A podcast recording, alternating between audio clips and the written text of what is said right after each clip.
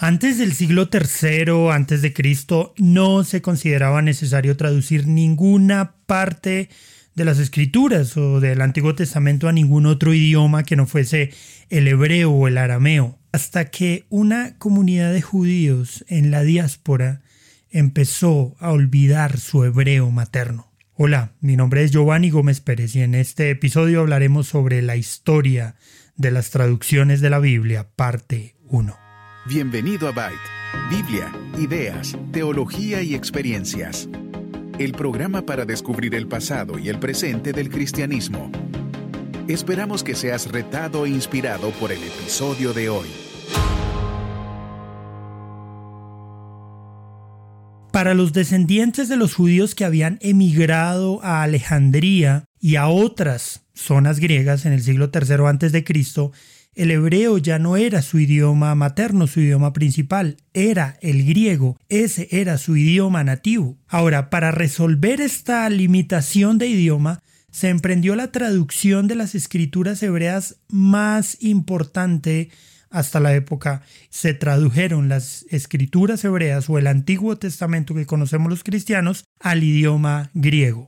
La versión que se produjo ahora es conocida como la versión Septuaginta. El nombre de Septuaginta se debe a que solía redondearse a 70 el número total de sus posibles 72 traductores. Los trabajos de traducción iniciaron alrededor del año 280 a.C. y culminaron hacia el año 100 a.C., es decir, tomó un aproximado de casi dos siglos esta traducción. Esta versión fue la más usada posteriormente en los tiempos de la Iglesia de los Apóstoles y fue citada ampliamente por el apóstol Pablo en todas sus cartas.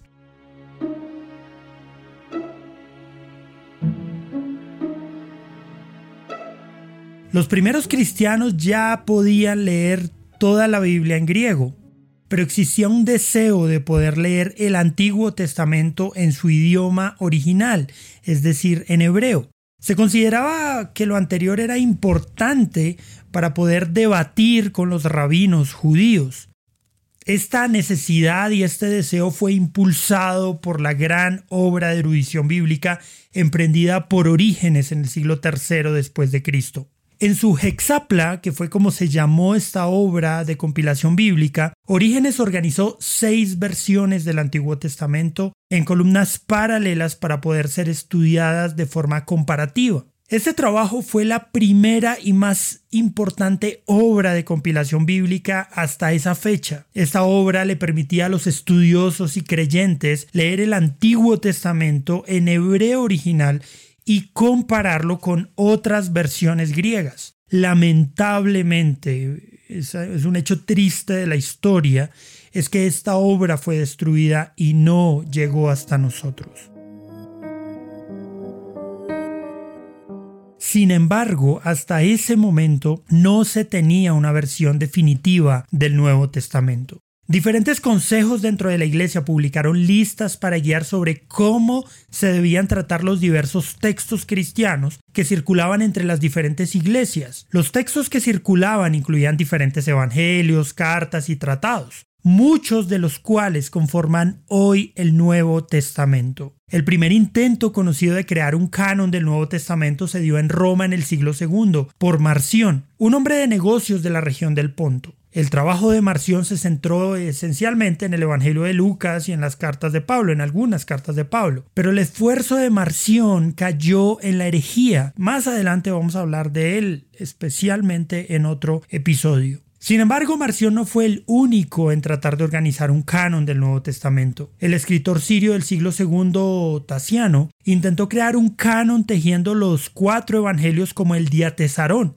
el canon muratoriano, que se cree que data del 200 después de Cristo, es la compilación más antigua de textos canónicos que se asemejan mucho al Nuevo Testamento que tenemos hoy, que disfrutamos hoy. No fue hasta el siglo V que las diferentes iglesias cristianas llegaron a un acuerdo básico sobre el canon bíblico del Nuevo Testamento. Una de las razones fundamentales para definir el canon fueron los ataques que estaba recibiendo el cristianismo tanto desde dentro como desde fuera. Estas fuerzas empezaron a producir otros escritos y lo hicieron generalmente plagiando el nombre de algún apóstol o líder de los tiempos apostólicos. El documento más antiguo que contiene la lista de los escritos del Nuevo Testamento fue la lista de Atanasio del año 367 después de Cristo. A pesar de que estos escritos del canon fueron considerados autoridad con un relativo consenso, es muy importante recordar que no fue un proceso que se dio de la noche a la mañana. Tomó tiempo para que los libros circularan y fueran aceptados ampliamente por los líderes de la iglesia.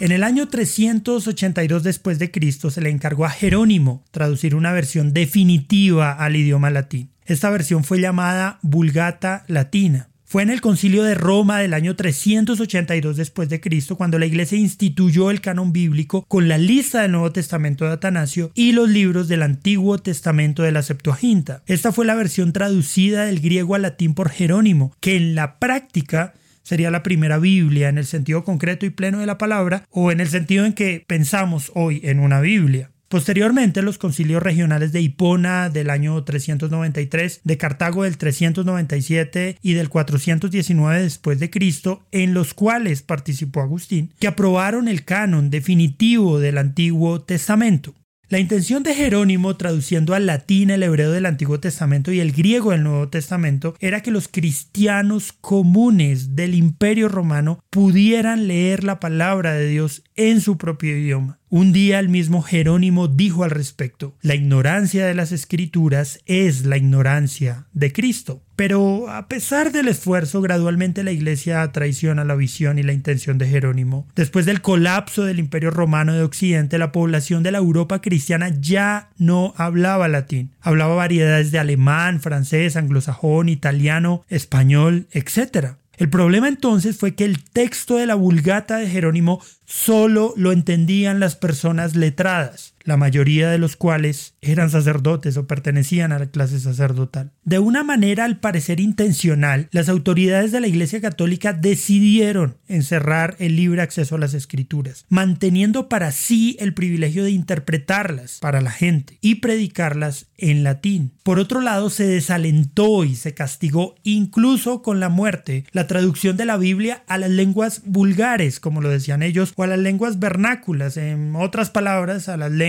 que no fueran el latín. Sin embargo, hubo algunas excepciones. A finales del siglo VIII, el emperador Carlo Magno encarga la traducción de partes de la Biblia para el uso de sus misioneros en la campaña para convertir a las tribus alemanas. Posteriormente, en el siglo IX, los hermanos griegos Cirilo y Metodio, enviados desde Constantinopla Moravia a petición real, traducen los evangelios y partes del Antiguo Testamento al eslavo. También iban con la misma misión, evangelizar a los eslavos. Estos esfuerzos misioneros fueron promovidos por los gobernantes como un acto de Estado, cuando la Europa pagana estaba siendo llevada hacia el cristianismo. Pero hacia los últimos siglos de la Edad Media, la gran mayoría del mundo cercano estaba bajo la sombra de Roma y se desestimularon las misiones, y como consecuencia no hubo una necesidad aparente de proporcionar los textos sagrados en idiomas vernáculos, según la Iglesia.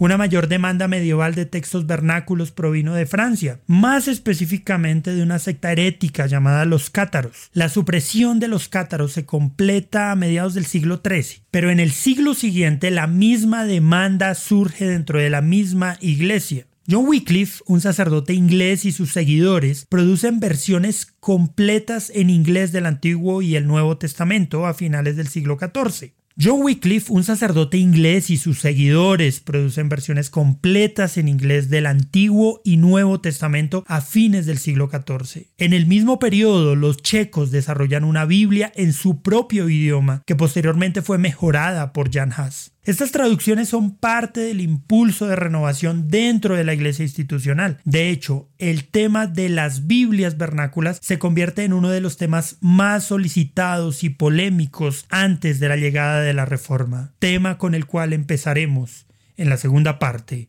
de este episodio.